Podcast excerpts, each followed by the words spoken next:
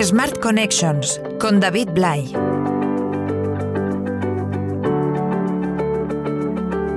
Hubo un tiempo en el que la publicidad en Facebook nos cambió la vida, porque nos enseñaba cosas que en teoría nos gustaban en base precisamente a los likes que habíamos dado en la plataforma y nos impulsaba a comprar con un solo clic cuando prácticamente no estábamos acostumbrados ni acostumbradas a ello.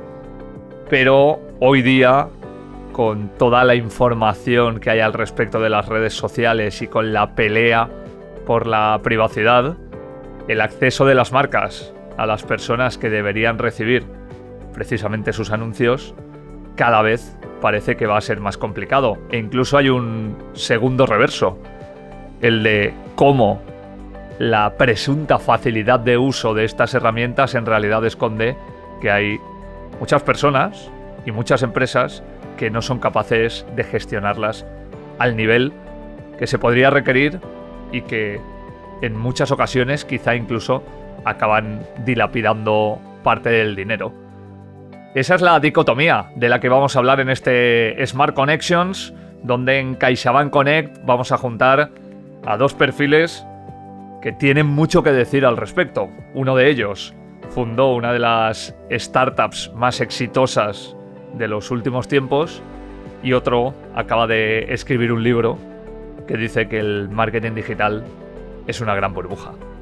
Comenzamos ya este encuentro con los dos protagonistas que hoy nos tienen que intentar explicar por qué, como siempre en este programa, buscamos y casi siempre encontramos la posibilidad de que todo el mundo conozca lo que está pasando ahí fuera.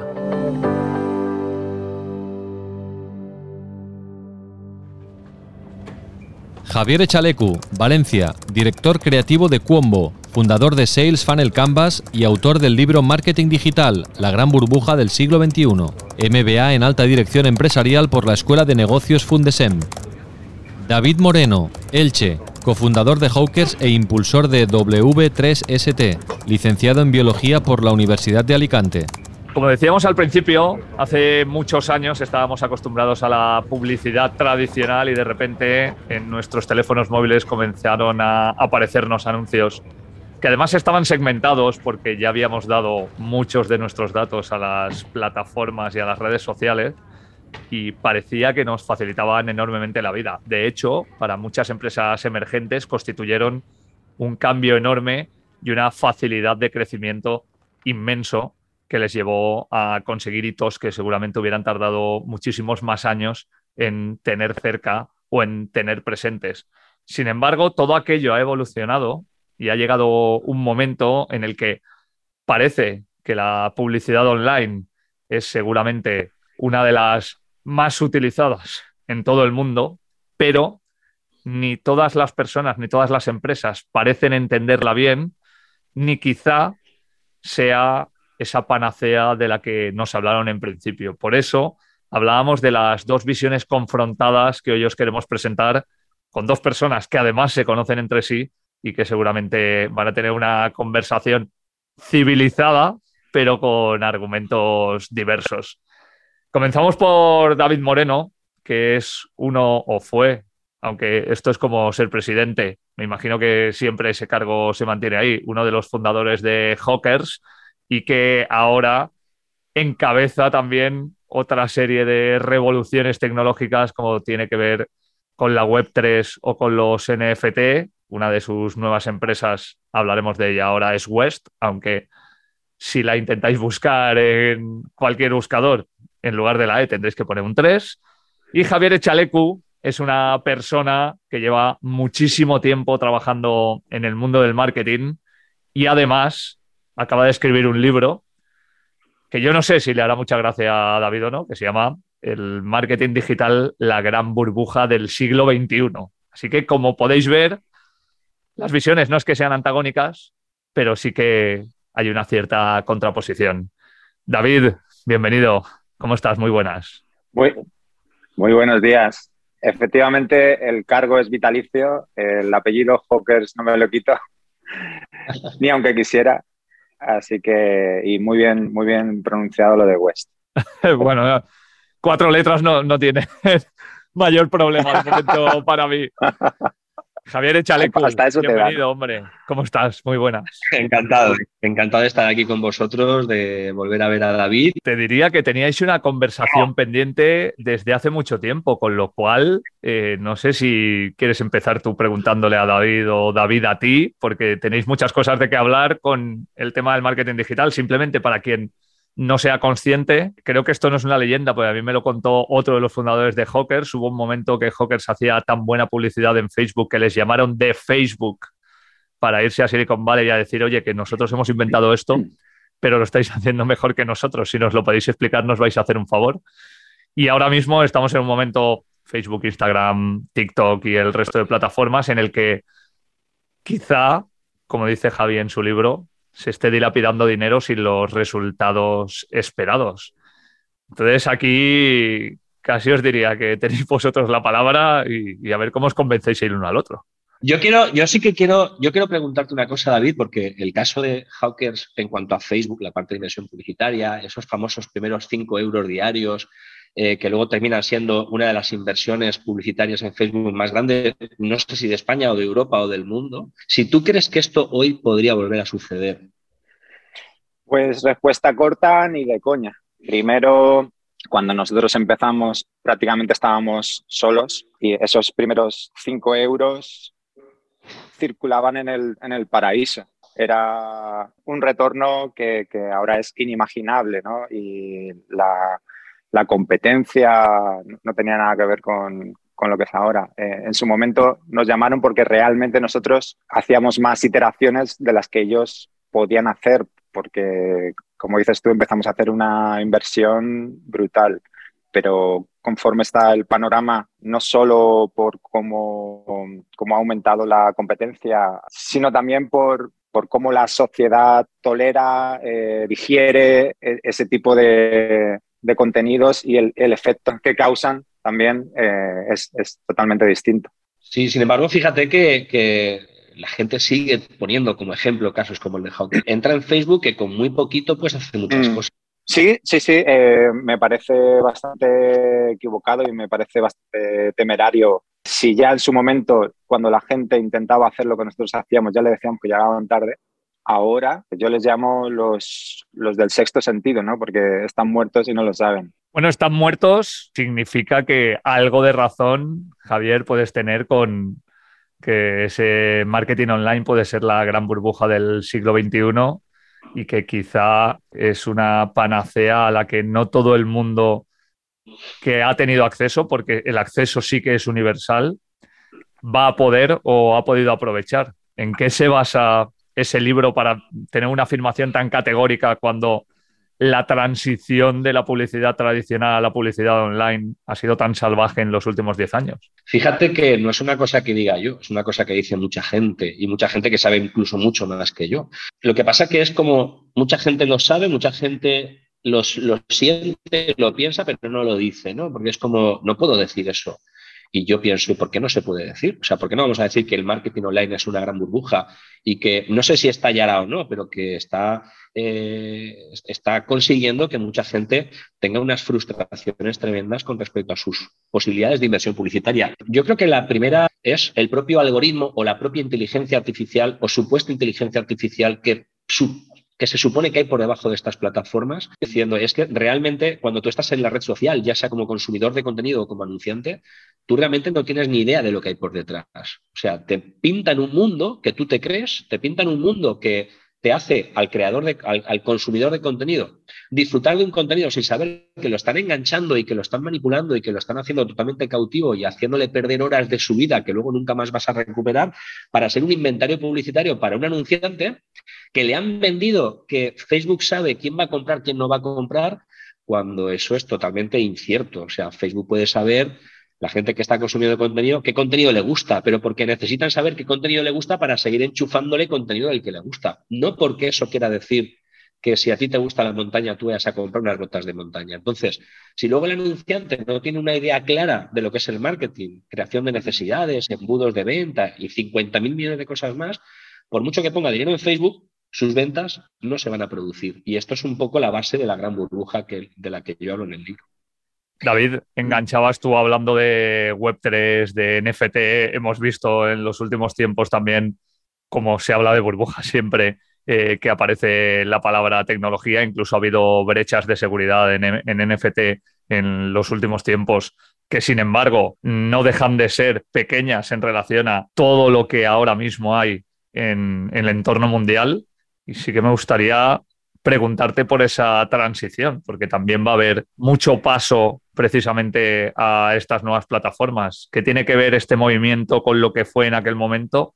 Y no sé si las marcas van a confiar en los NFT, por ejemplo, como hicieron en su momento en la publicidad online? Quizá en su momento, cuando nosotros empezamos con Facebook, era un, poco en, reacción a que cuando nosotros empezamos, el acceso al marketing, a la publicidad, a muchas otras cosas que eran necesarias para, iniciar un proyecto, para vender tu proyecto, eran, eran bastante elitistas, ¿no? Y vimos ahí una plataforma de fácil acceso, de interacción inmediata, de feedback inmediato y, nos permitía probar muchas cosas sin necesidad de pasar por intermediarios, sin necesidad de pagar cantidades astronómicas y, nos parecía de verdad magia pura ¿no? en su momento. Y, creo que, eh, hablando un poco de, lo último que ha hablado Javier, me parece que el modelo, ya sea matemático o el que, que utilizó Facebook, el modelo publicitario, tenía sentido hasta alcanzar un cierto número de usuarios y de empresas, y donde eh, había efectos como el, efecto novedad. Yo, lo solía decir, vosotros no estáis comprando gafas. Antes no se vendían gafas online, pasando por ahí, ¿no? Yo mismo no, no, compraba gafas de sol, ¿no? Y, terminé comprando, estáis comprando el efecto novedad o el efecto red de ver que todos están llevando esto, pero todo eso se va diluyendo con el tiempo y, llega un momento en el que ese, cuando ese efecto se termina, pasamos a la, realidad del algoritmo y la realidad de un modelo matemático que ya no tiene sentido cuando todos están en ese modelo, ¿no?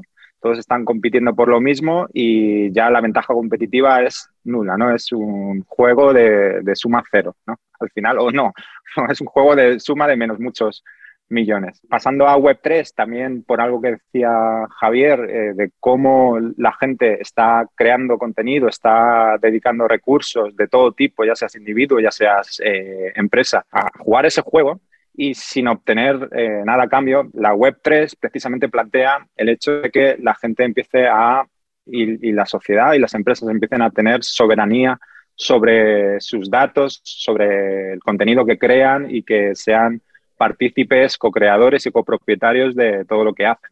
Hay un, ejemplo ahora que, por ejemplo, nosotros vamos a implementar, que es el de las cooperativas de datos, donde usuarios con afinidad en, alguna materia eh, se, juntan y, venden a, distintas empresas de manera voluntaria, de manera consciente, de manera transparente, sus datos o, su contenido para obtener un, un rédito a cambio. ¿no? Esto tiene más sentido al final eh, yo creo que un modelo basado en la explotación y construido eh, de manera totalmente centralizada y autoritaria y, sin, respeto por los principios más básicos de, ética, pues al final está abocado a, morir, ¿no? Y, yo soy en este sentido muy, muy optimista y siempre pienso que la sociedad avanza mejor y, en este caso eh, hay una evolución a mejor y la Web3 permite esta transparencia sobre, sobre la seguridad de la que hablabas. Vamos a pensar en, la Web3 y en el eh, panorama cripto como, el, como le llaman el tarro de miel, ¿no? tan, tan apetitoso que mueve trillones de, dólares cada día y, aún así estos ataques son anecdóticos. ¿no? Es un sistema que cuanto más ataques reciben, más fuerte se hace y es, eh, tiene esta componibilidad que es que donde se ha producido un error no se vuelve a producir y se construye a partir de ahí, ¿no? Se va poniendo capas de, perfección a ese sistema. Sin duda alguna, la confianza de la que también hablabas, David, es lo que está sobre la mesa y por primera vez está sobre la mesa, ¿no? La confianza no es en una corporación como pueda ser Facebook o como puedan ser las, las ¿no? El Facebook, Apple, eh, Amazon, Google, sino que vamos a repartirlo entre muchísimos más jugadores, más personas que, que van a hacer que este sistema, por pura teoría de juegos, sea muchísimo, muchísimo más seguro.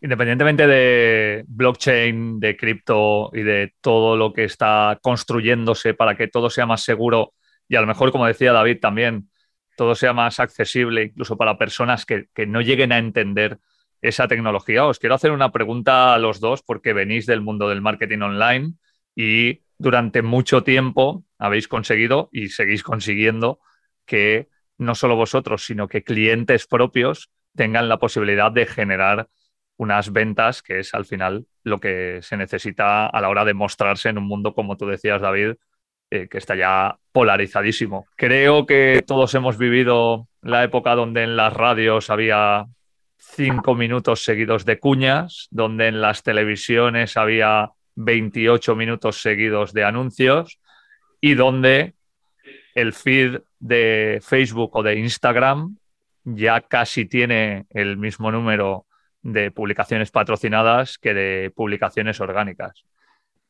Aquí os pregunto, porque las marcas van a seguir teniendo que llegar a la gente, van a seguir teniendo que vender y van a seguir teniendo que buscar canales para encontrar nuevas personas que estén interesadas en sus productos.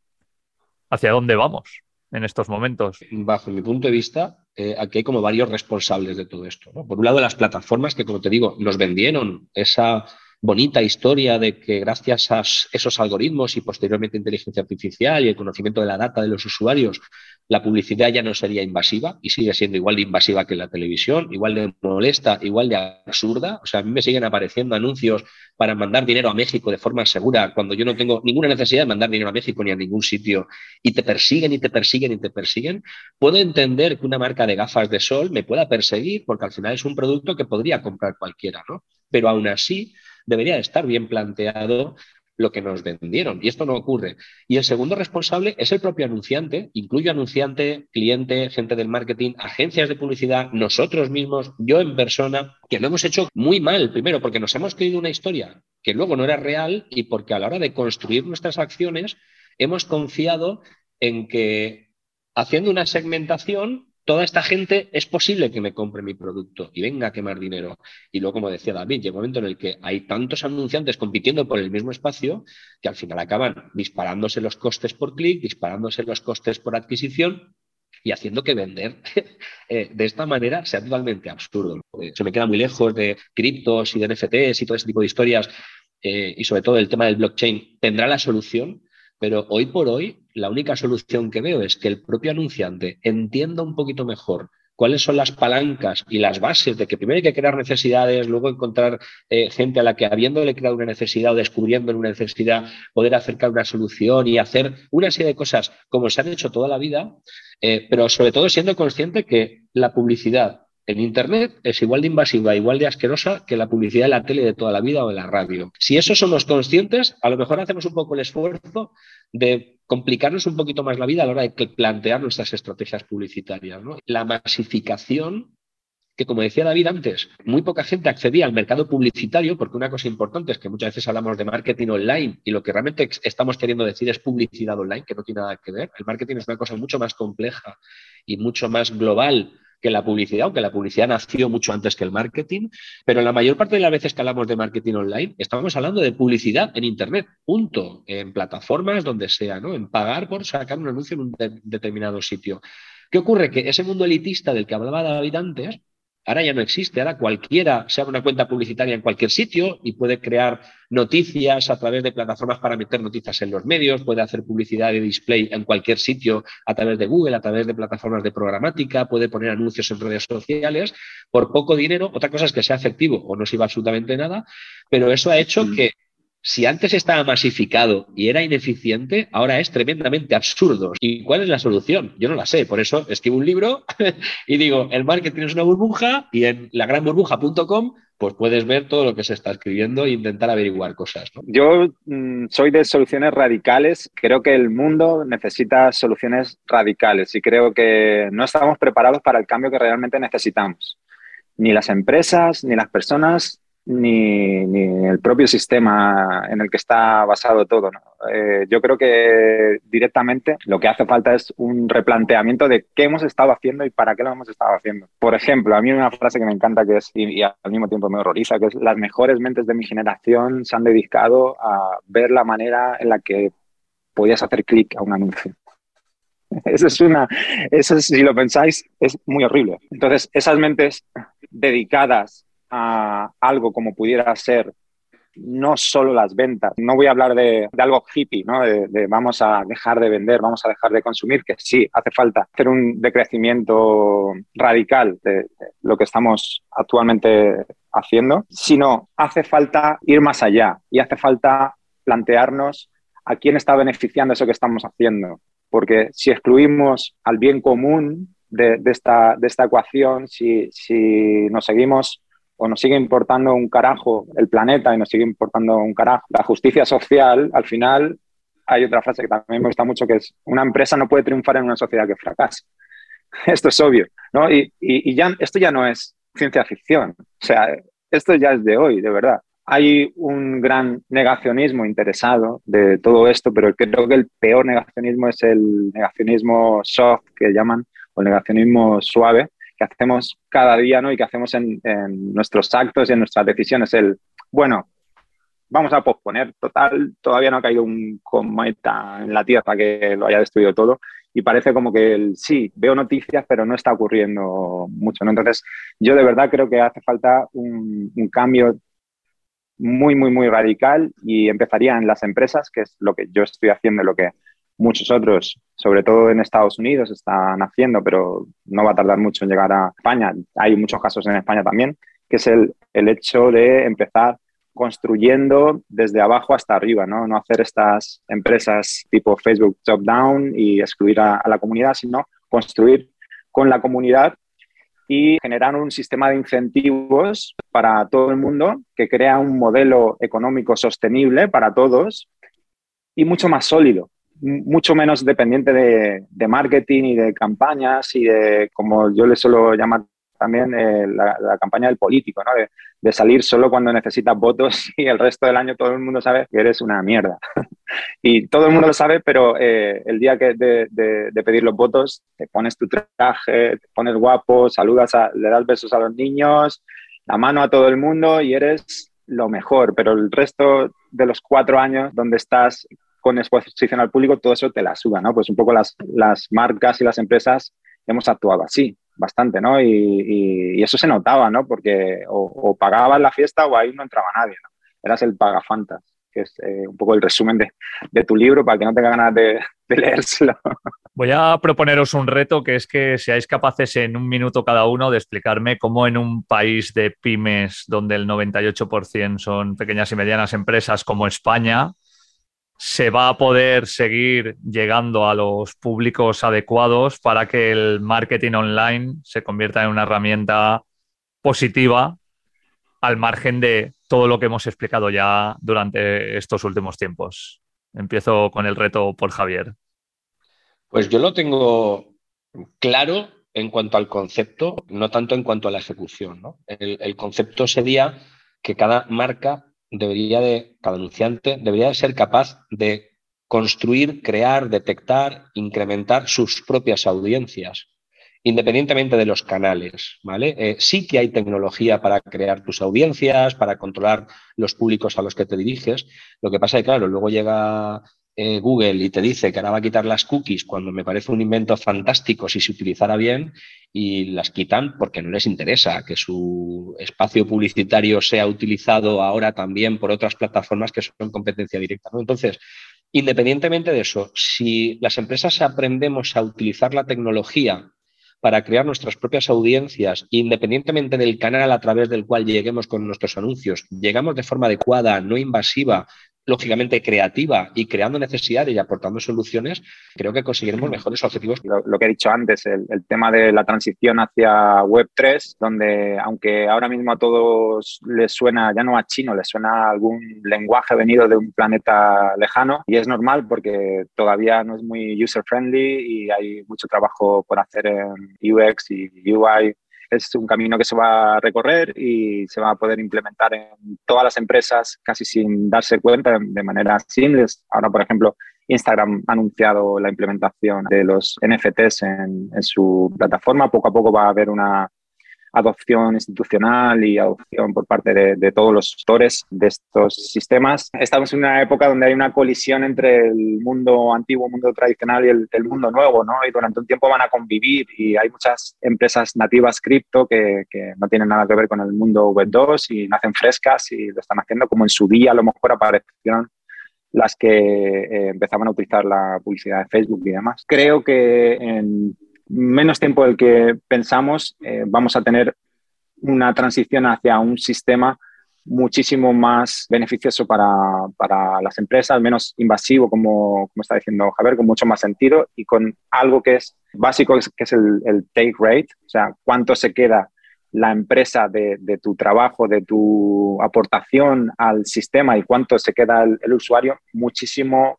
menos abusivo, ¿no? Y, esto va a hacer que, todo, todo mejore, ¿no? Yo de verdad que veo estos momentos de sufrimiento y de dolor de cabeza colectivo, donde parece que todo va a acabar, como un momento donde una oportunidad para crecer y suele, suele ocurrir, ¿no? Y creo que vamos a, a mejorar con mucho el sistema de mierda en el que nos habíamos metido y no sabíamos cómo salir. Pues David Moreno, al que podemos seguir en West con un 3 en lugar de una E, y a Javier Echalecu, al que podéis acceder a través de la granburbuja.com. Gracias por clarificar algo que siempre parece difícil para la mayoría de las personas y estoy seguro de que esto va a ayudar a muchos empresarios y empresarias, sean grandes, medianos o pequeños, a entender hacia dónde vamos en el futuro. Un abrazo a los dos y hasta pronto. Muchas gracias. Un abrazo.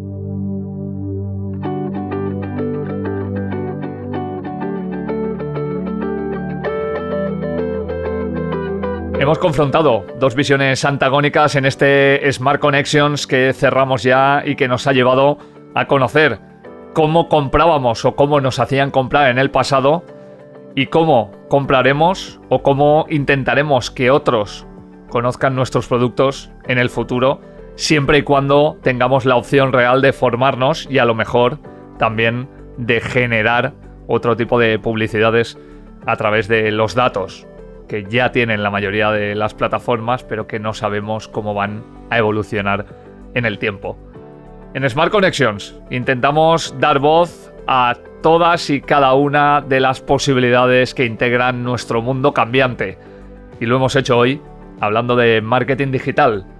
En un mes buscamos más gente, contamos más historias y explicamos más circunstancias que nos hacen vivir en un mundo en el que, aun estando en el presente, nos da la sensación de estar en el futuro. Smart Connections, un podcast de CaixaBank Connect.